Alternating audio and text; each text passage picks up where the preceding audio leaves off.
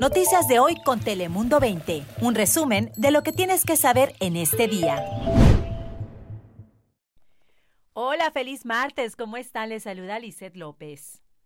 Hola, ¿cómo están? También les saluda Cris Cabezas. Muy buenos días. Hola, te saluda la meteoróloga Ana Cristina Sánchez. Vámonos directo a la información porque el gobernador de California visitó el centro de vacunación del Parque Petco en el centro de la ciudad de San Diego. Y es que Gavin Newsom explicó en conferencia de prensa, entre otros temas, que la investigación realizada por los científicos ha permitido procesar 12.200 genomas, identificando 123 variantes de la cepa británica en California. De ellos, 138 han sido localizados en el condado de San Diego. No se descubrieron variantes brasileñas o sudafricanas, que eso son buenas noticias.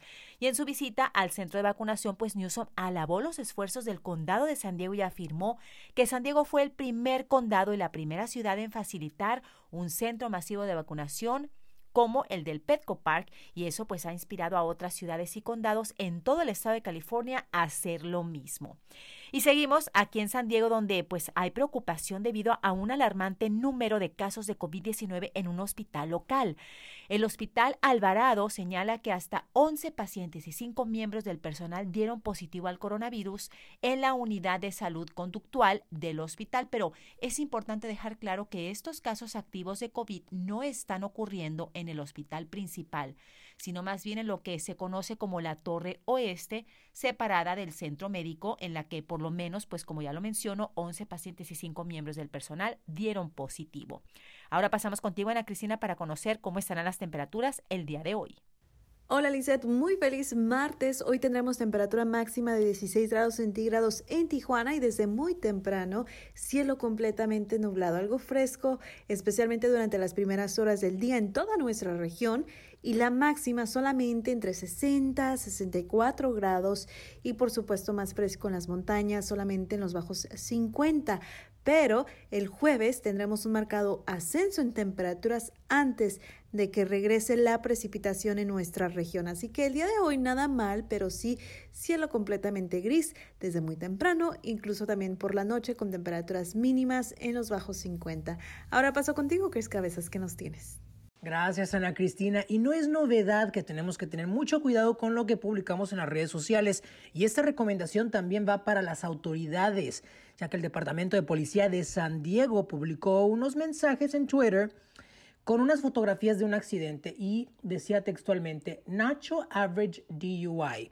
En español significa no un, accidente, no un accidente promedio involucrando a un conductor bajo la influencia.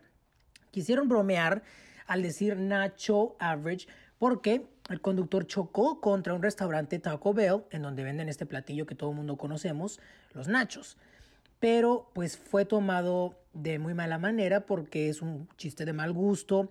Los accidentes de este tipo, los DUIs, provocan muchas muertes, demasiadas, y pues ya dijeron las autoridades que borraron el mensaje siete minutos después y además se reunirán con los oficiales encargados de manejar las redes sociales. Es importantísimo dar el mensaje correcto, más cuando se trata de un tema tan serio y hay que siempre, siempre ser responsables cuando estemos tras el volante.